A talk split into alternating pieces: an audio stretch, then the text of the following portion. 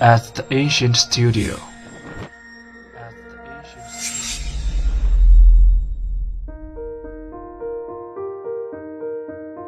精作剧目，精作音乐，我们用声音说话。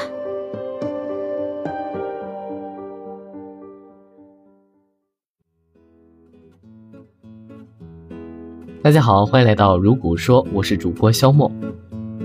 本周为大家带来的散文是秦牧的《花蜜和风刺》节选。《花蜜和风刺》全书分为三集，在这篇散文中，作者赞美了蜂蜜在攻击动物时视死如归的精神。一根针刺威力不大，但是集体的针刺威力就相当惊人了。作者在后记中说，用这篇散文的题目作为书名，还有一层意思。集子中的各篇文章歌颂美好事物的，就像是蜜蜂从花丛酿蜜；鞭挞丑恶事物的，就像是蜜蜂必要时奋力的一刺。接下来就让我们一起来听听吧。蜜蜂，这美妙神奇的小昆虫，给人们赞美的够多了。当我们看到繁花似锦的时候，会想到它。有时就是看到出色的劳动者，博采众神之长，进行卓越的创造的时候，也禁不住想到它。为了采一公斤的蜜，蜜蜂在一百万朵的鲜花上面辛勤的飞行酿造，而酿成的高度浓缩的蜜糖呢，不论荞麦蜜、椴花蜜、槐花蜜、橙花蜜。枣花蜜、荔枝蜜、龙眼蜜，以及其他什么的，又都是颜色那么鲜艳，甜味那么浓烈，可以保存的那么长久。这样的事情实在是很美妙的。世界上如果没有蜜蜂，地球也将为之减色。这小小的采蜜使者，他的活动方式使人们想到劳动创造。也想到艺术和哲理，可是，人们赞美蜜蜂，总是着眼于它所酿造的蜜糖，而很少去赞美它的刺。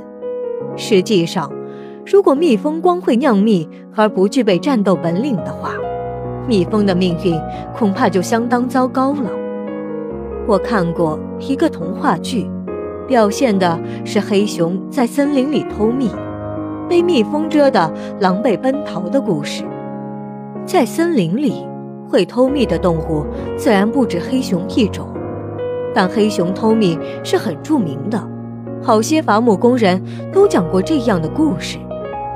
如果蜜蜂失去了它的刺，那它在被人类收进蜂房养殖以前，遭遇大概就是相当不幸，也不可能像现在这样大量的繁殖了。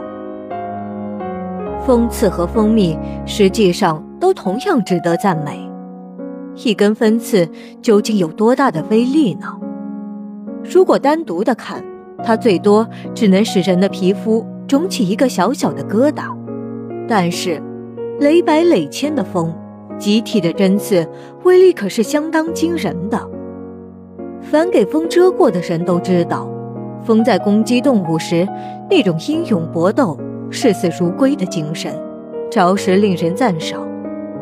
我有一次给几只蜂蛰过，虽然感觉奇痛，但看到失去风筝以后坠地挣扎死亡的伤风死蜂，心里却莫名其妙的涌起一种钦佩的感情。千百代的人们对蜜蜂的赞美，常常集中在它能够酿造蜂蜜这件事上面。我想。这是不大公允的。我们赞美它的蜜，也得赞美它的刺。试想，没有刺的蜜蜂，它们的命运将会变成怎么一个样子？刺和蜜这两样东西都有，蜜蜂才称其为蜜蜂。蜜蜂使我想起既能辛勤劳动，必要时又能挺身战斗的人。这样的人既善良。又英勇，他们不是喝血者，不是寄生虫，不是强盗，也不是懦夫，他们是真正的人，大写的人。在蜜蜂的集体的宫殿之前，我要追随在千百代的神们之后，再给他们献上这么一篇宋词，一顶桂冠。